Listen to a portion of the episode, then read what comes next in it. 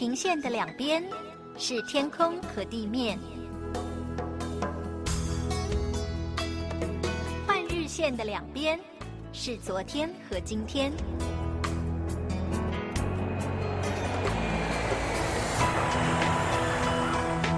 我们在同一个国度，但在不同的地方，超越语言，超越时间，看上帝的爱如何开始，没有结束。国度换日线。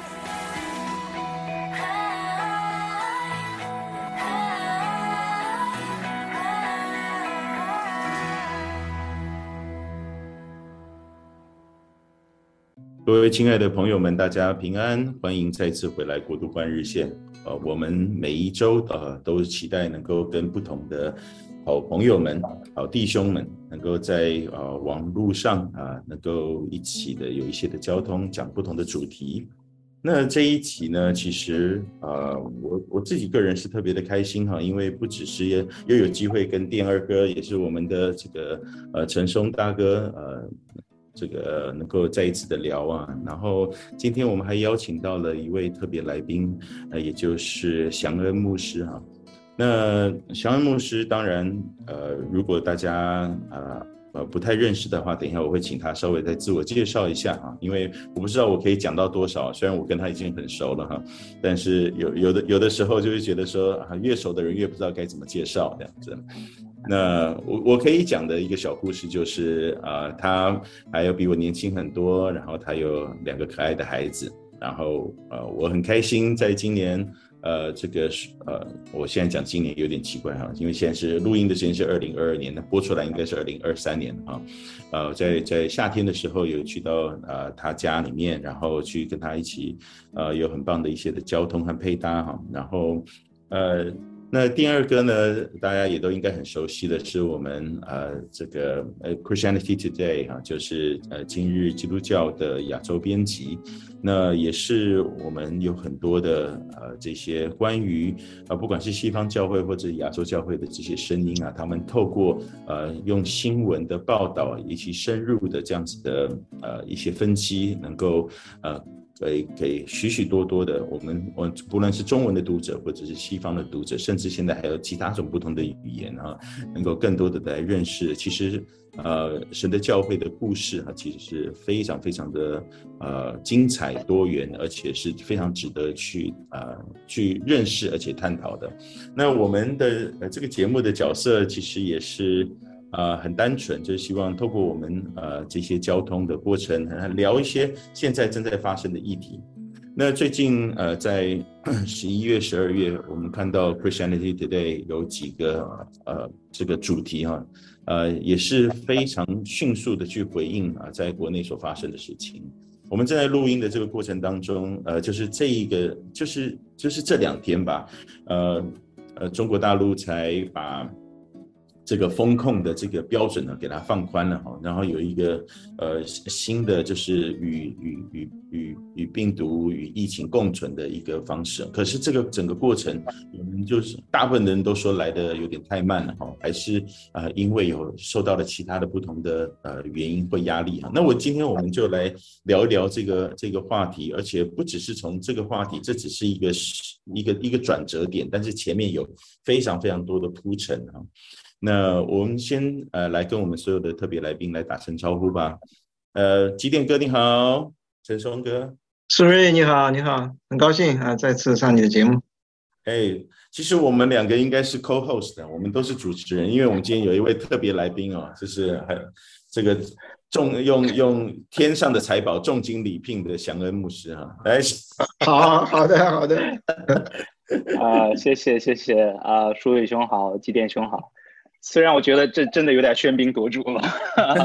但是我很荣幸做今天的这个呃特别来宾吧。我是祥恩，来自呃中国内地的一个家庭教会的牧师，现在在北美接受神学装备。是我今天还呃早上的时候跟另外一个呃财会的呃这个负责的同工还在呃聊到呃我们呃北京的这这几间的教会哈，然后现在也都是因为很多不同的啊，我不能讲对不对？好，我请他看，可 以可以，可以没问题，只不过是你迅速的缩小了范围，从中国到北京，对，没关系，可以，对，怎么样子在。在整整个整个大环境的当中，然后真的上帝做了很大奇妙的事情哈，然后呃能够在不同的地方，我我觉得我们海外的教会有很多很值得学习的地方，呃当然呃今天我们要讲的主题啊，其实也是呃一方面来说有点呃我说是敏感嘛，但是如果从海外的角度来看，这就是再正常不过的事情了哈，呃就是。在过去的这一段时间里面，呃呃，各个不同的地方啊，有很多的反封控的这个抗议哈。那我们今天看到的这一个呃呃政府的政策上面的回应啊，我想这也是一个从后前面的呃这整个累积下来哈，不管是民间的，或者是从很多不同的呃外界的这些指教哈，所呃所有的一个结果。那这一次，呃，这个 Christianity Today 的这个主题就是，呃，题目是中国发生反封控抗议，基督徒是否应该参与？而且是访问了好多个，呃，这个教会的牧长啊，呃，领袖啊，呃，他们对于这一件事情的看法。但是，就我发现很有趣的事情是，其实大家对于政治参与的看法，呃，其实不不太相不太相同的。那可以先请这个机电哥来稍微讲一下这一个这个报道，然后还有你们当初在做这件事情的时候，我相信一定是有很多的呃脉络。除了报道一件事情之外，那要找谁去访问？然后你觉得会带出什么样子的一个回应？那我想你们可以先把这个背景讲一下。呃，这这篇文章啊，这篇报道是呃整个的构思哈，我是是是我想起来，因为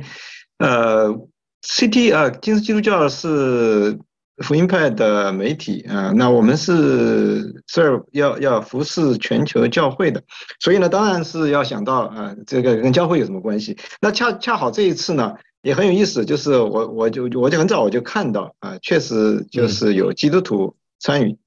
这一次有基督徒参与，因为在我在 Twitter 上啊，这个文章里面有链接哈，在 Twitter 上我会看到图片。呃，就是在成都、在上海都有都有基督徒走上街头，啊，一起来参与。当然，在我的认识的这个国内的基督徒弟兄姐妹里面，呃，我也知道他们有一些，甚至是有一些牧长也也有参与的。所以，呃，这个我让我也感觉这个是可能值得要讲一讲，因为因为呃，可能呃，这个苏瑞跟呃这个祥恩牧师就不用讲了，那苏瑞可能你也很了解，我觉得你对中国大陆呃家庭教会也是非常了解。呃，家庭教会的背景传承，呃，有这个，呃，我在文章里面我也提到，有基要主义跟这个金钱主义的，呃，这个呃传承比较传统，比较深一点啊。那呃，以前的话，很多的呃家庭教会的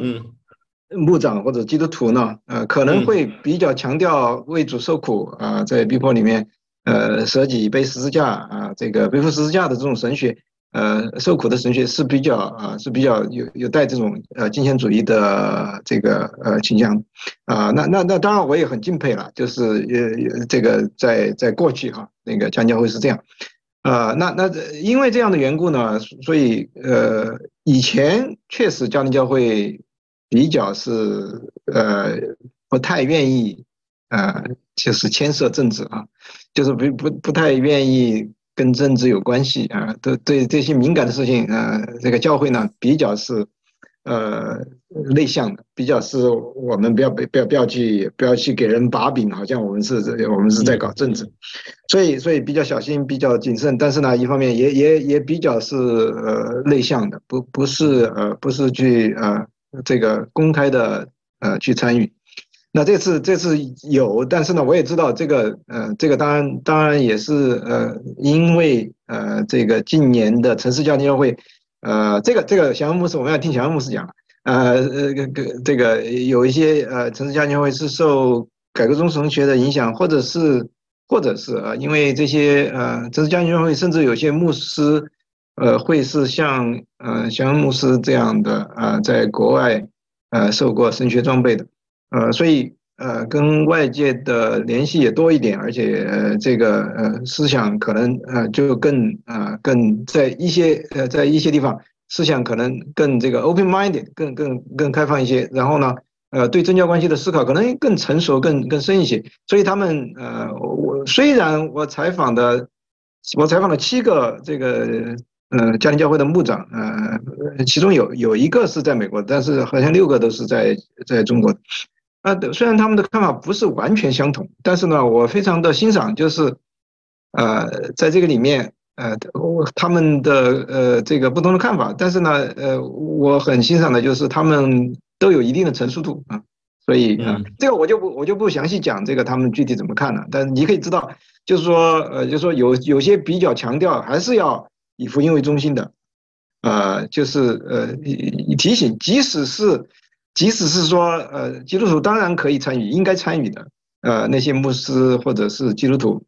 呃他们也呃也会提醒说，我们呃毕竟啊我们是。福音派嘛，我们要以以福音为中心啊、呃，等等啊，这些这些呃诸如此类的，呃，我是刻意的把这些不同的，稍微有不同的这些观点都放在一起，那那呃也可以也也，当然我的目的也是像像呃，因为我们会翻译成英文嘛，像英语世界呃的基督徒呃全球的基督徒呃介绍这个呃中国基督呃基督徒在政教关系方面的啊、呃、一些一些思考，嗯。嗯呃，但是呢，我这个还还是，我觉得我自己还不算是，呃，因为我我都我出国也也也很久了，这个要听呃祥恩牧师讲的，我觉得会更好，所以我们要我们要请祥恩牧师来讲。对，我我我今天特别想要邀请两位哈，然后一起来聊这个，因为我们的确是代表了。呃，很不一样的光谱哈，就是我自己人现在身处在华华人世界里面，相对于非常自由的一个地方，就是在台湾。我们呃在讲这件事情的同一时间，台湾也刚刚结束了一个地方的政治的选举哈，所以呃也而且而且台湾的政治是会摆荡的，就是呃这个总统选选了一个这个非常呃非常绿的，然后地方选举又。呃，大范围的是非常难的，然后，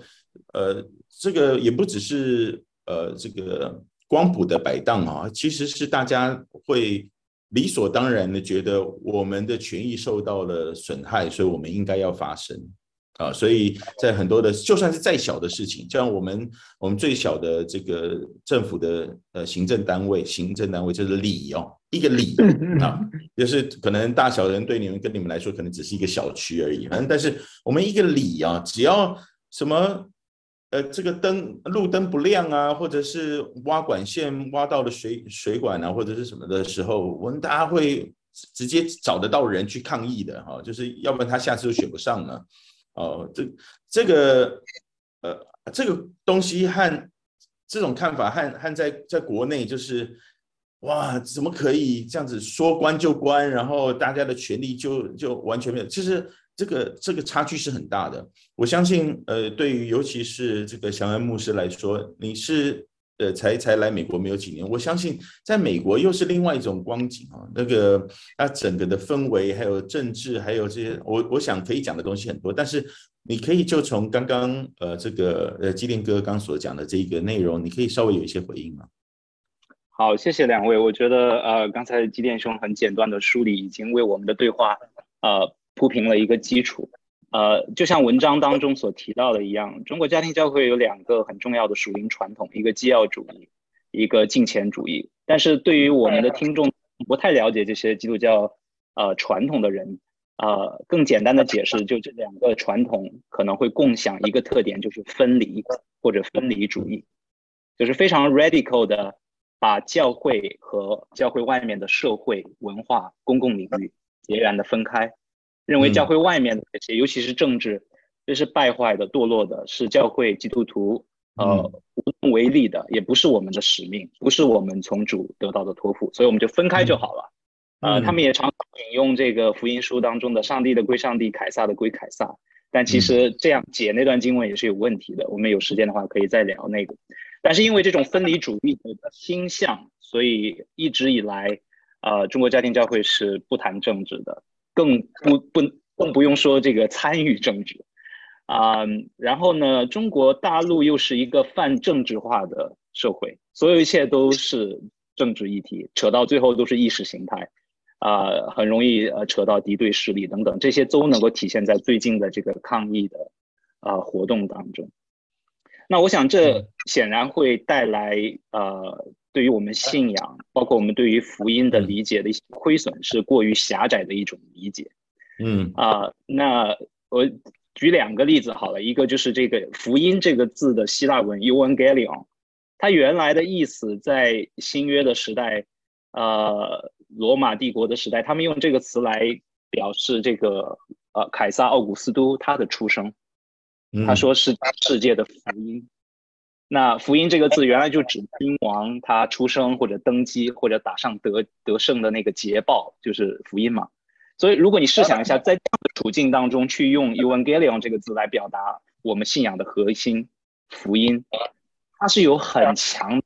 这种政治的啊、呃、挑战的意味在里面。虽然基督耶稣基督从来没有带领他的门徒说去造反去推翻罗马帝国，没有，他没有这个行动。但是“福音”这个字本身，它就传达出来很强的啊、呃、挑战的这种政治意涵在里面。但这个我们常常是忽，是一个盲点。另外一个例子就是我们两千年大公信仰，如果要用一句很简短的话来呃概括的话，就是希腊文的耶稣 Christos Kyrios，Jesus Christ is the Lord，耶稣基督是主。这个主 Kyrios 这个希腊文在。呃，古罗马的这个历史处境中，只能用在一个人身上，嗯、就是凯撒，就是罗马的皇帝。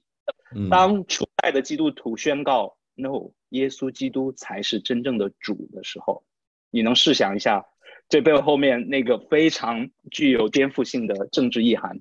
啊、呃，是非常有震撼性的。嗯、但是这个震撼的部分，对于当代的基督徒就逐渐的失去了，啊、呃。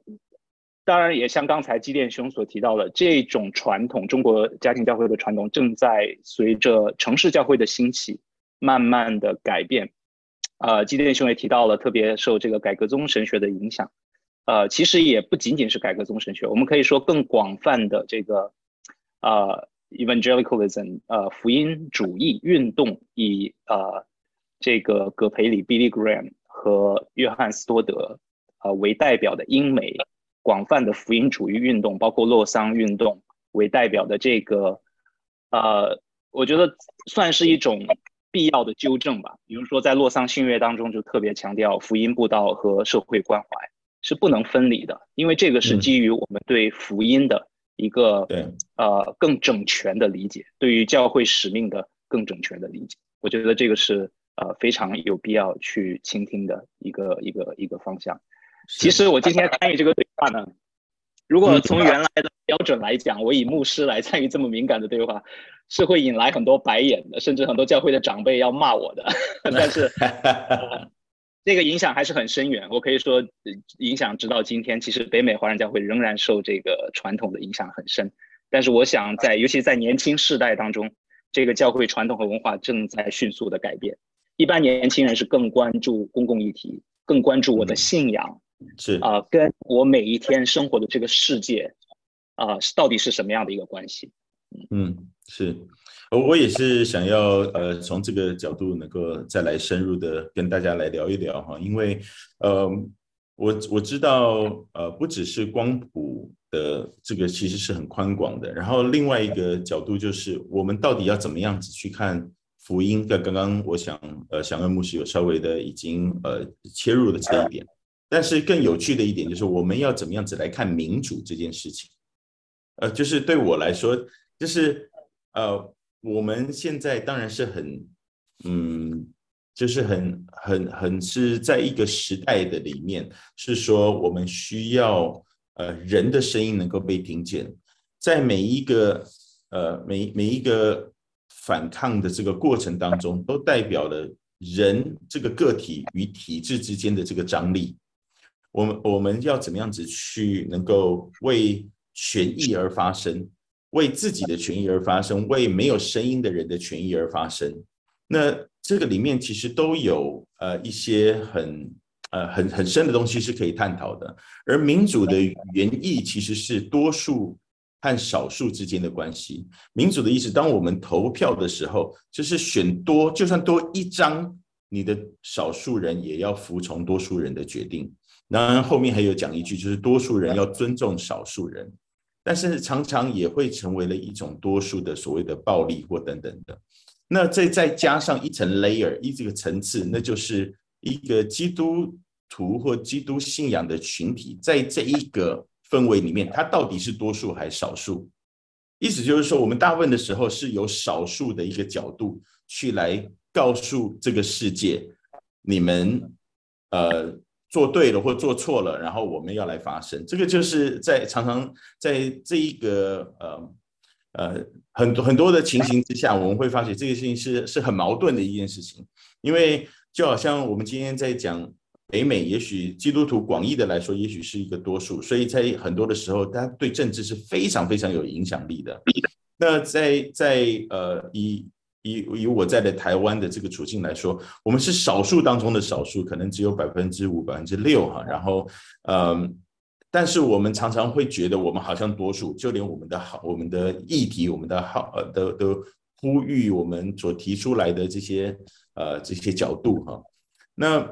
我我那当然这在在在国内来说又是另外一种，就是在内地来说可能又是另外一种的氛围了。那我想说，呃，这个基电哥，呃。您在北美这么久，你也发觉说，其实，在很多的时候，所谓的福音派，它跟民主的这些、这些、这些议题，或或者是民，不管是民生啊、政治啊，或者是国际关系这些议题，有的时候真的动辄得咎。哎，我们要把自己放在什么位置？我觉得这个是非常有意思的。我想听听看。呃，基督教信仰，那那个呃，无论是。我们那篇文章还是刚才呃祥恩牧师讲的，呃都会讲到这个罗马帝国哈，我觉得很有意思。呃，讲到初代教会，呃，其实呢，呃，你要要要从福音的角度来想的话，嗯、我觉得是这样的，就是说，呃，既然我们是福音派嘛，我们我们以福音为中心来来来考虑这个问题的话，我觉得这是呃这里面有很多可以谈的，也一一方面是这个信仰跟文化的关系。信仰跟文化的关系，呃，基督教信仰，呃，从很多意义上来说，必然会有反文化的那个那那那一面，对吗？呃，很多的时候，呃，基督教信仰跟我们所处的文化，今天无论是美国的，无论在美国，在中国更不用讲啊，在台湾也一样。呃，这个当然，美国看听起来啊，就是表面上美国的人数要多一点啊，基督徒的人数要多一些啊。但是呢，这个呃，但是呢，也不能否认一个事实，就是即使在美国，呃，基督教信仰跟世俗文化跟今天美国的呃文化啊，这个这个当中，就是或者流行文化，或者说一般人接受的这些这些意识形态，或者是呃世界观。呃，肯定是有冲突的，肯定是有冲突的，因为因为呃，这个福音派呃，福音派的基督徒，其实在呃，我们我们有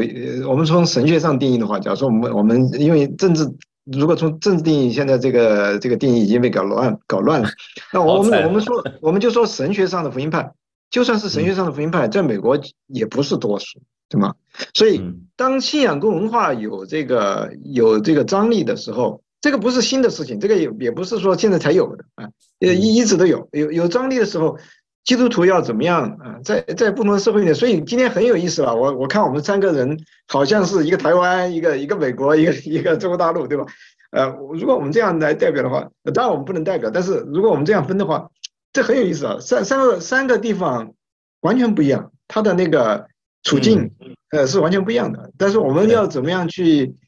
怎么样去基督徒怎么在这个里面去自处？怎么样去呃？怎么样去行公益、好怜悯？嗯，存谦卑的心与主同行，这是一个很 很严严重的课题啊！这个可以，我们可以聊很久。但是我我我我我那个那个文章里面也也有人提到这段经文。那我们讲到抗议，讲到基督徒去从政参政，可能我们都会讲到这个行公义、靠怜悯，呃，存谦卑的心，呃，与神同行。但是但是呢？但是呢，这个社会不一样的。比如说，你刚才你刚才那个书也提到，台湾跟中国大陆不一样的。台湾毕竟是民主社会，啊，在这个所以所以不同的处境里面，我们怎么样去去实践行公义、好怜悯，呃，以身同行，呃，这个我觉得我觉得呃，中国教会，呃，海外的华人教会，我觉得还有非常长的路要走，我们可能还。呃，刚刚开始学习啊，我们真的是 有很多东西要学的。呃，呃，我我我的感受，尤其这近几年在美国，呃，无论是无论是美国的福音派的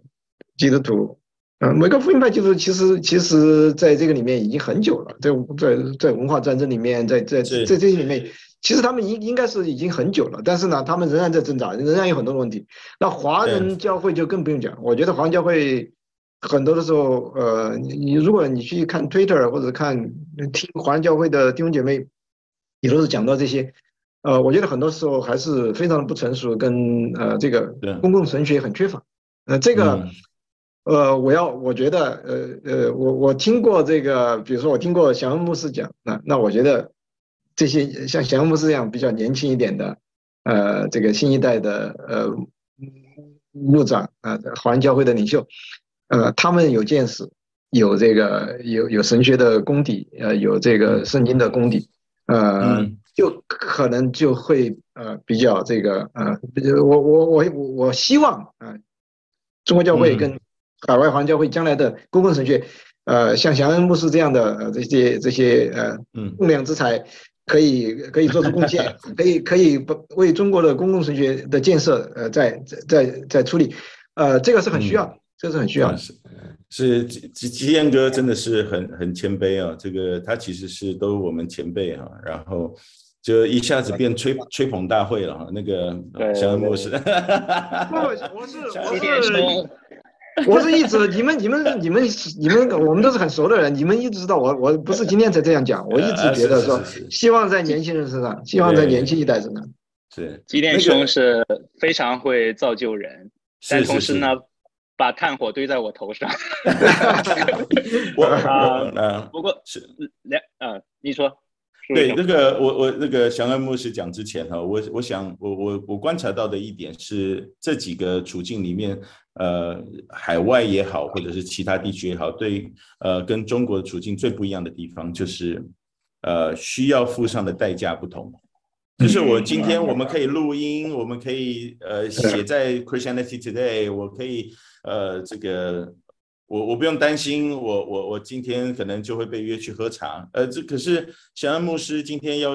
呃，只能露声音，然后我们不能呃真正讲说他人在哪里，或者这个因为要付的代价不一样，这是一个事实，这是一个过去几十年累积下来的一个症结，而我们无法回避的，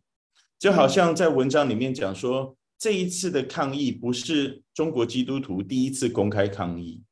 因为包括呃温温温州的基督徒被拆呃拆教堂，然后我我们讲呃王怡牧师呃他他在呃这个公共平台上面的一些发声，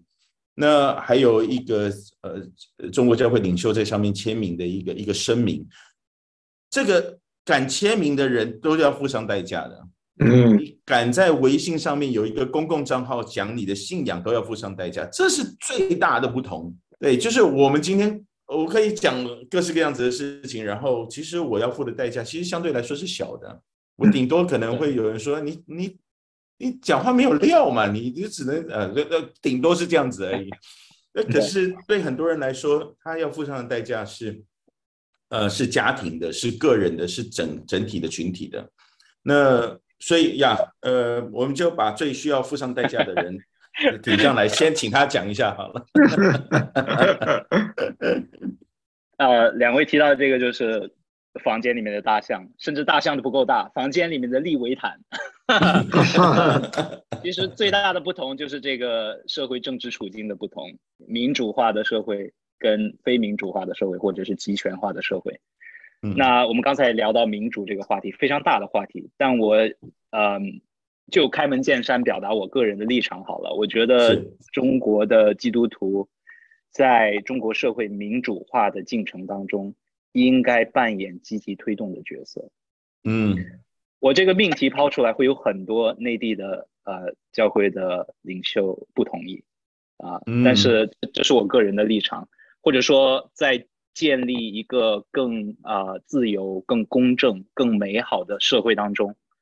啊、呃，我们应该有一部分不可推卸的责任。其实从奥古斯丁以来，嗯、呃。基督教有很悠久的一个传统，就是我们其实在书写一个双城记。我们既活在上帝之城，那是我们最重要的超越性的身份，对吧？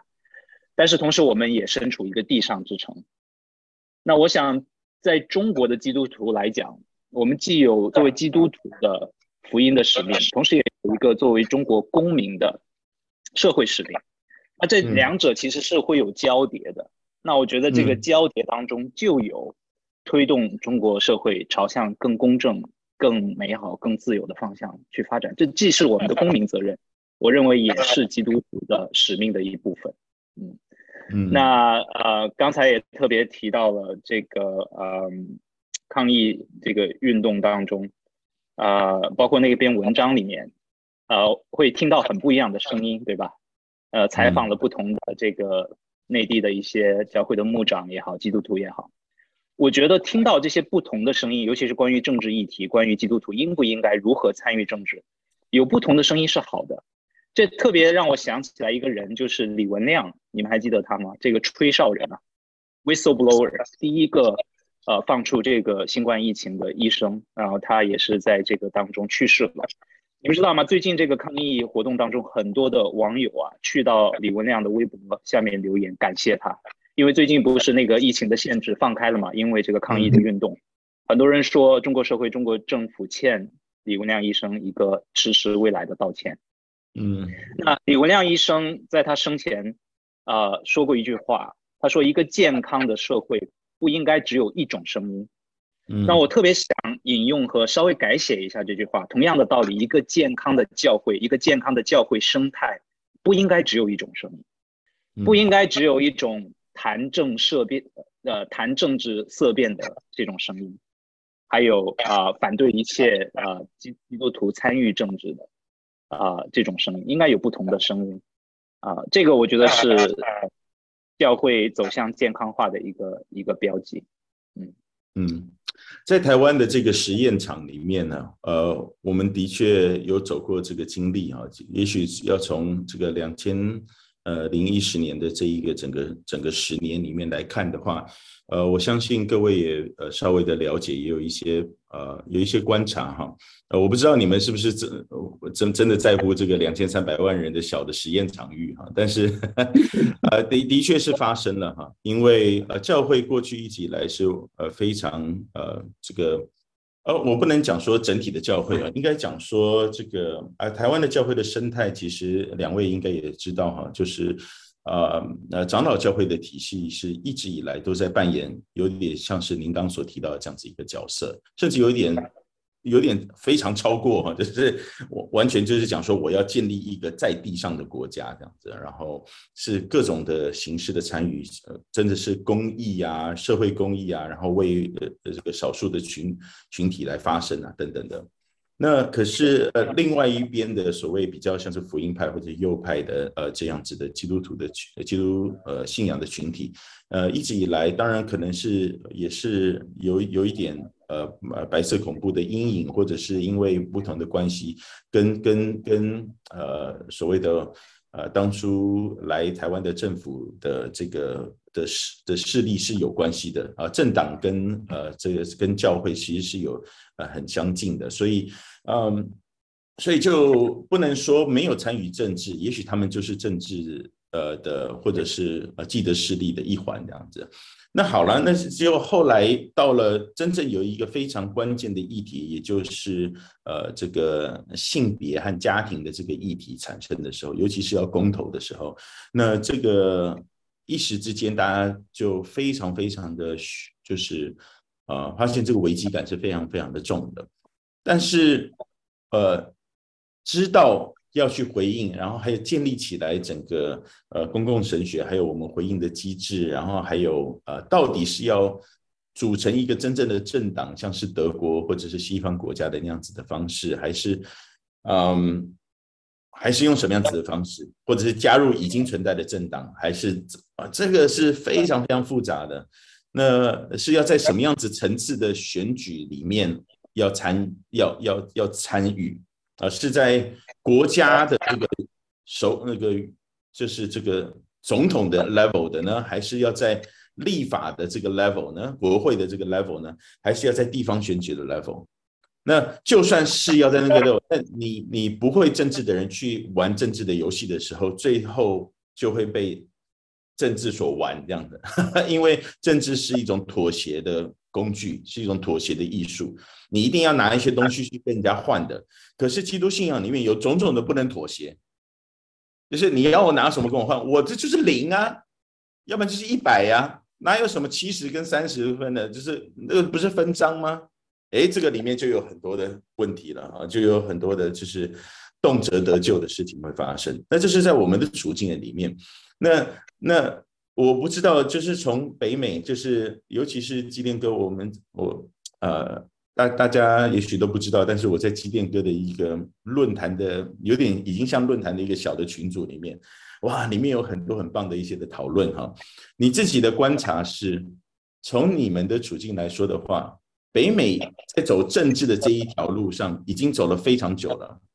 那可是他们也没有表现比较好啊。哈哈哈那所以，那你你的看法是什么？尤其是从你的角度啊，作为一个不管是公共知识分子，或者是在一个呃。呃，基督信仰的一个一个一个一个教会的观察者或一个领袖的角度来看，你觉得这有出路吗？呃，这个当然挑战很大的，因为因为呃，政治嘛，政治是公共事务了，所以呃，所以我我我们刚才都用一个词叫公共神学啊，就是呃，就是一方面一方面呃，中国教会啊，或者是中国家庭教会，或者是海外的华人教会。呃，慢慢能够能够呃，这个呃，从那个以前的那种完全分离主义啊，刚才那个祥恩牧师用的这个词叫分离主义，从以前那个分离主义里面走出来，这个是一个好事情。但是呢，我们观察美国的福音派的，呃，尤其在近年的一些呃一些中间的这个政治参与里面出现的一些问题，呃，这个确实我觉得，嗯、呃，就是就连美国这些福音派的基督徒。呃，恐怕啊，也是还在学习当中啊，因为呃，今年这个呃，美国无论是美国的大选，还有很多的社会议题里面，这个文化战争哈，尤其是里面，我觉得呃，基督徒公共神学其实有很多值得反思的，有有很多值得反思。这里面这这个要要讲，可能可能太这个太复杂，跟太太多哈。我我自己呃，我自己可能政治上我也我也。不是很懂，呃，但是呢，我觉得，我觉得有很多时候，这个涉及到信仰跟文化的关系，涉及到基督徒对文化的看法。你你，呃，有有这个普遍点，或者是呃，这个呃，你怎么怎么看待啊？在在这个里面，信仰跟信仰，刚才那个书记讲，书记讲的很好啊。政政治是要要要讲妥协的，对吗？所以基督徒，呃，我是我是觉得基督徒呃应该参政，啊、所以我不不反对基督徒参政，但是呢，呃，基督徒参与政治怎么如何参与？现在现在如何参与的话，这个这个话题就大了，这个这个这个问题就比较嗯就比较大了，因为因为呃搞得不好呢，一方面这个所以说动辄动。动辄得咎哈，我我我觉得我要形容的话，我我觉得基督徒有的时候还是呃，华人基督徒就更不用讲了，包括美国一些基督徒，可能就是在这个里面，呃，有点怎么讲呢？不不是很不是很协调，呃，比较左手左脚的，对吧？你知道有些人走路啊，你感觉他脚，啊对，好像不协调，呃，他没有没有办法平衡，很容易就走到极端，很容易很容易把这些，比如说把一些相对的东西绝对化，你把一些政治的东西属灵化了以后。就就变成文化战争，你把你把信仰跟政治，或者说信仰跟文化，呃，完全完全完全搞在一起的话，呃，有的时候就产生一些混乱啊。这个所谓的，呃，近近年福音派，美国福音派里面出现的这个所谓的，呃，包括现在的这个所谓很热门的这个字，对吧？基督教民族主义啊，或者基督教爱国主义。对对对，基督基督教爱国主义，华华人基督徒，中国基督徒。如果你把这个基督教爱国主义放到中国的语境里面的话，我我我我我我我想讲，那就是三字，三字就是中国版的基督教爱国主义。那我们我们我们这些偏家庭教，我们这些站在家庭教会这边的呃弟兄姐妹，我们一看三字，我们就很很远，我们就能看出这个是有问题的。这个是这个是基督这种基督教把基督教跟爱国主义搞在一起，这个这个是绝对是有问题的。我我们都很很远，我们就能闻到那个那个基督教爱国主义那个味儿，我们就觉得不对，那个那个是不对的。但是呢，呃，我觉得呃，就是华人基督徒在美国的话，有的时候放在美国呢，哎，我们就好像就因为可能有感情的缘故哈，这个这好像我们就不太容易辨识，我们就觉得说这个好像是对的啊，基督徒是应该站起来啊，是应该。是应该为了这个，呃，现在这些左派这些白左要把要把我们国家夺走啊，要这我们是要 fight back，我们是要站起来要要要夺回这个呃怎么样怎么样，呃或者说让基督教重新伟大。呀，我我我我我我我可能呃这个要讲的话可以讲讲的太多，我我推荐一篇文章，就是 Russell Moore，我们现在今日基督教新的这个主编，他有一篇社论叫做。呃，文化战争跟福音是是相悖的啊，大概是这意思啊，就是文化战争并不是以福音为中心的。文化战争这个概念，如果如果我们把重点放在文化战争上的话，呃，我们强调的就是那个，我们是强调那种那种呃，我们好像恐惧啊，我们恐惧我们失去了一些东西，我们有些东西被别人抢走了，然后呢，我们就有很多的怨恨，然后在这个里里面，这个这个玩意儿吧，这个东西吧，这些东西，这些负面东西。呃，这些情绪用来搞政治很有效的，所以，嗯，所以人人都会在台湾也一样，我我相信也一样。这种这种这种恐用恐惧，这种这种这种怨恨跟恐惧的这种煽动，这个在政治里面是是很管用的。但是呢，如果我们把这个我们不以福音为中心去分辨的话，呃，可能你把这个搞混淆了以后，你我我觉得我们我们我不是说基督徒。不要去参与政治，不不是说基督徒不要去为公益发声，但是你在这个里面，如果你把这个征战的对象搞错了，呃，你你把那个征战对象变成呃，你把基督徒敌人了，嗯、呃，这些人会讲说我们今天有敌人，呃，我我我记得当刘晓波说我们没有敌人的时候，还有基督徒去，我还我还听到一个华人牧师去批判他，呃，他说是有敌人的，应该有敌人，基督徒应该有敌人的。那如果，但是我们谁是我们的敌人？那如果如果我们敌人，我们的敌人就是同性恋者，就是无神论者，就是那个呃道金斯他们，就是那个白左，就是那些民主党的人。我要这个这个，我觉得比较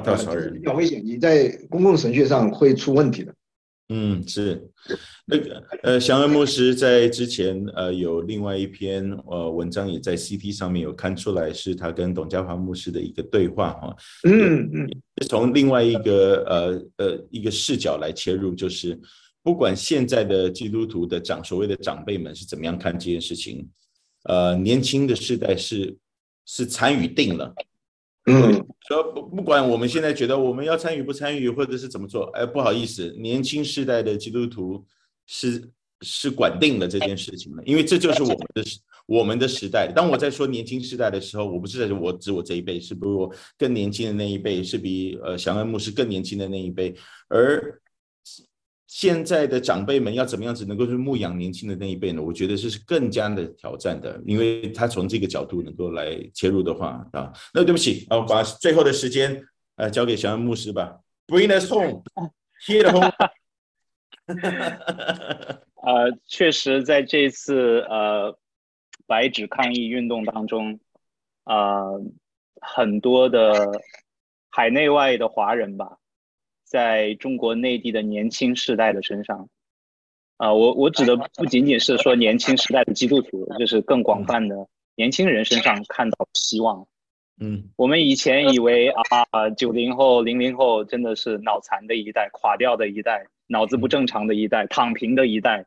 等等，他们要么就是只管呃个人的享乐、个人的成功，要么就是小粉红，对吧？被洗脑，但实际上远远不是这样。我们在年轻时代的身上看到了他们的独立思考，他们的声音，而且是很有创意的，对吧？嗯，这个白纸就是从应该是南京的一个传媒大学的学生，嗯、一个女生，在抗议运动当中，我必须要说一句，很多女生非常勇敢，甚至比比男性更勇敢，这也是值得我们看到的一点。嗯，然后在这些年轻人的抗议的声音当中，it echoes very well to 1989、嗯。有一句话就是，It's my duty，嗯，It's our duty，从年轻人的口里说出来，嗯、非常的震撼、嗯，非常简短，但是非常震撼的一句话。It says everything。嗯，年轻人认为这是他们的责任，这是他们的时代，这个国家的未来一定无论当局者愿不愿意，都会担在年轻人的肩膀上面。嗯、所以他们要发声，他们要抗争。他们想要做出一些改变，我觉得这个是特别激励人心的一个地方。嗯嗯，今天特别谢谢呃呃基甸哥、呃陈松、呃大哥，还有这个祥恩牧师哈，一直在线上。呃，虽然聊的东西很多，而且每一个好像都可以发展出来另外一篇哈。我们专门讲一篇专门讲北美政治的，一篇专门讲这个。呃，台湾的这个实验场域哈，怎么样子呃的观察哈，然后再来，那当然就不要讲说中国大陆的政治观察，这个简直就是呃大哉问，因为十年二十年的故事的真的是讲不完，而且很多事情还是持续的发生，我们还需要观察，而且很多事情的改变，呃，可能呃要很久，但是也有很有可能是一夕之间。啊，对这个呵呵真真的是完全没有办法去预测啊，就是唯一能够知道的事情，就是我们真的需要仰望神，然后带领我们继续呃走前面的路啊。我们知道他仍然掌权。呃，我想呃最后呃可以请这个呃呃小恩牧师有没有呃一点一点结尾啊，或者说针对的这一次的这个白纸的，我们都。不敢直接讲说革命哈，我们就讲说一个，也不敢讲说大波浪哈，可能至少已经是有涟漪了，但是我们不知道这个涟漪会会有什么的的的效应。但第一个我们看到的效应就是门要渐渐的开了，呃，国国内的风控呃到了现在真的已经满满三年了哈，也提出来了很多很多意想不到的事情，包括把。最切身的就是把你们家都一路送送到了海外去，对，那那那那神所做的事情是不可思议的哈，这个，但是那下一步会是什么？我觉得啊，都需要观察。你来给我们做一点结尾好吗？呃，我想我也不算什么结尾吧，可能也是呃，最后的一些话，可能也是一些带导的题目。也希望两位还有听到的听众可以为这些题目来祷告，为啊、呃、国内啊、呃、的社会还有国内的教会来祷告。第一个就是这一次白纸抗议的一个发端，我们不要忘记是在新疆，是在那一次悲剧性的大火当中。那很多人还想到了二十多年前，其实在克拉玛依有另外一场大火，三百多人。其中两百八十八人罹难的都是中小学生，啊、呃，很多人想到那个，那个意思是什么呢？就是其实，在边疆地区，包括新疆、西藏，我们的同胞们，我们少数民族的同胞们，其实面临非常更严酷的政治管控、政治打压。嗯，嗯，那实际上有一些呃的观察者，包括海外的一些观察者，就发现。这次的抗议运动本身它是去中心化的，也没有领导，也没有组织，然后应该也是以汉族为绝大多数，所以呃，有一些观察者发现这些发声者当中几乎没有提到为新疆的同胞发声。我们都知道新疆那边在教育营等等，啊、呃，这些不公义的事情在发生，所以这个其实给我们这些汉族基督徒一个很好的提醒，就是无论你愿不愿意承认那个汉族中心主义，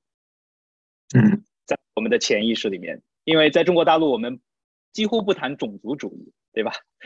不谈这个议题，不代表呃类似的事情不存在。那我想，汉族中心主义是一个值得我们去反省的一个事情，这是一个观察。当然，也提醒我们为少数民族的同胞、为边疆地区的同胞来祷告，嗯，其实这个中共的非常严酷的防疫政策跟对于边疆地区的管控的政策其实是几乎重叠在一起的，所以他们受到的管控是更严格的。这也为什么在乌鲁木齐那个悲剧性的火灾当中，会有至少十个人死去，最小的三岁的孩子啊，这个消防通道都堵着，明显的那个消防车进不去。所以啊，为为为新疆祷告。还有一个就是嗯。白纸抗议之后，其实一方面我们看到可喜的是，呃，这个呃，这种呃动态清零的这种风控，全面风控，就是得到了突然间大幅度的这个松动和改变，整个国家的这个防御策略有一个很大的改变，现在叫做优化，对吧？优化防疫，那这个会带来嗯。什么样的一个结果其实是还不可知的，这个我们需要观察。所以很多人现在担心，就是一下子这么快的放开，可能会有，呃，非常迅速、大规模的感染出现。那这个对于中国内地的公共卫生是一个巨大的挑战。然后中国有很多这种高呃年龄比较大的高危人群，其实他们接种疫苗的那个概率还不够。呃，八十岁以上有百分之呃六十可能还没有接种疫苗，这个是数以千万计的老人，所以对于公共卫生体系、医疗体系的，尤其是这个重症病房的这个呃接纳能力是一个巨大的考验，所以为这个祷告。同时，在这个呃动态清零的这个松动的同时，我们不要忘记，其实当局也逮捕了啊、呃、一些的这个抗议的人员。嗯包括他们会用手机的监控追踪，去锁定那个参与抗议的，无论是警告也好，还是去抓捕也好。现在中共都用这个高科技，用这个人脸识别的监控摄像头、手机的监控，能够定位到每一个个人。呃，他会到，他们能做到一个什么程度呢？我给我给你们一个一个例子好了，我人在海外，然后在白纸抗议期间，我在我的微信朋友圈发了一张白纸的图片而已哦。根本没配任何文字，发了一张白纸的图片而已，我的微信的朋友圈就被就被呃屏蔽了，我不能发任何东西，我发任何东西别人看不到，他能做到这个程度，嗯，所以他也会用这些高科技去锁定那些抗议的人员。那这一次抗议，你可以说得到了罕见的胜利，虽然官中共官方的说法是说啊、呃，对吧？这个习主席。动态清零的这个严格的管控是目前取得这个胜利的必要的基础，但还是要给到他这个伟大、光荣、正确的这个台阶下。然后现在因为奥密克戎的这个致死率很低，所以我们把它改变了这个策略。他根本没有提到因为疫情，但是我们都很清楚，其实呃这个抗疫其实运动起到了一个很关键性的作用，但这个带来什么后续的，就像你说的涟漪的一个效应。其实也未为可知，它其实会带来很大的不确定性，在中共那边，因为尤其是年轻人，他们发现哦，如果这次政府听到了我的声音，改变了他们的公共策略，而且是如此 radical 的迅速的改变，那其实这次抗议的运动当中有很多人，包括四通桥勇士，在二十大之前已经提出来很多，不仅仅是不要核酸要吃饭，还有更深的政治诉求，对吗？不要文革要改革，不要领袖要选票，不要奴才要公民，嗯，要要法治，这些更深的政治诉求怎么办？如果这些年轻人，嗯、他们发现、嗯、OK，这一次好像政府听到我的声音，做了改变，那是不是能进一步为着更深的政治诉求去抗争呢？嗯，如果这个在将来发生，那以中共的历史。来看的话，他们是不会姑息用最严酷的手段来镇压的，这个是我们最不愿意看到的。所以未来中国内地依然有非常大的不确定性，无论是疫情也好，公共卫生危机也好，社会的这个呃危机也好，呃政治环境的这个呃稳定度也好，其实都有很多不确定性。所以我们生在一个剧烈震动的时代。其实从二零年疫情开始，包括之前中国。呃，这个教会面临大规模、大规模的逼迫。我在这个背景下面出到海外，然后就疫情，然后俄乌战争，然后这一次的白纸革命，你发现几乎每一年都有非常大的事件，震动世界的事件发生。嗯嗯嗯。所以呃，这提醒我们呃，一个是末末末世的紧迫性，耶稣基督再来的脚步更近了；一方面也是提醒我们，嗯、呃，带着基督普世的身体，一个肢体受苦也一同受苦的这样的心，我们来彼此代祷啊、呃。所以这个是我最后想说的一些话。为谢谢呃各位听众，也多为啊、中国内地的教会社会，尤其是年轻人来祷告。呃，今天特别谢谢呃呃祥恩牧师哈，然后参与了我跟这个电二哥的原本是我们两个人的对谈，但是我们希望呃接下来呃都有更多的机会能够听到呃来自呃不管是国内啊或者是不同的地方呃真的是需要被听见的声音，还有这样子的深刻的观点，我们继续的把这个放在祷告里面。我们今天时间就到这边到一个段落，跟大家来说一声再见吧。大家拜拜，拜拜，拜拜，谢谢，谢谢，谢谢。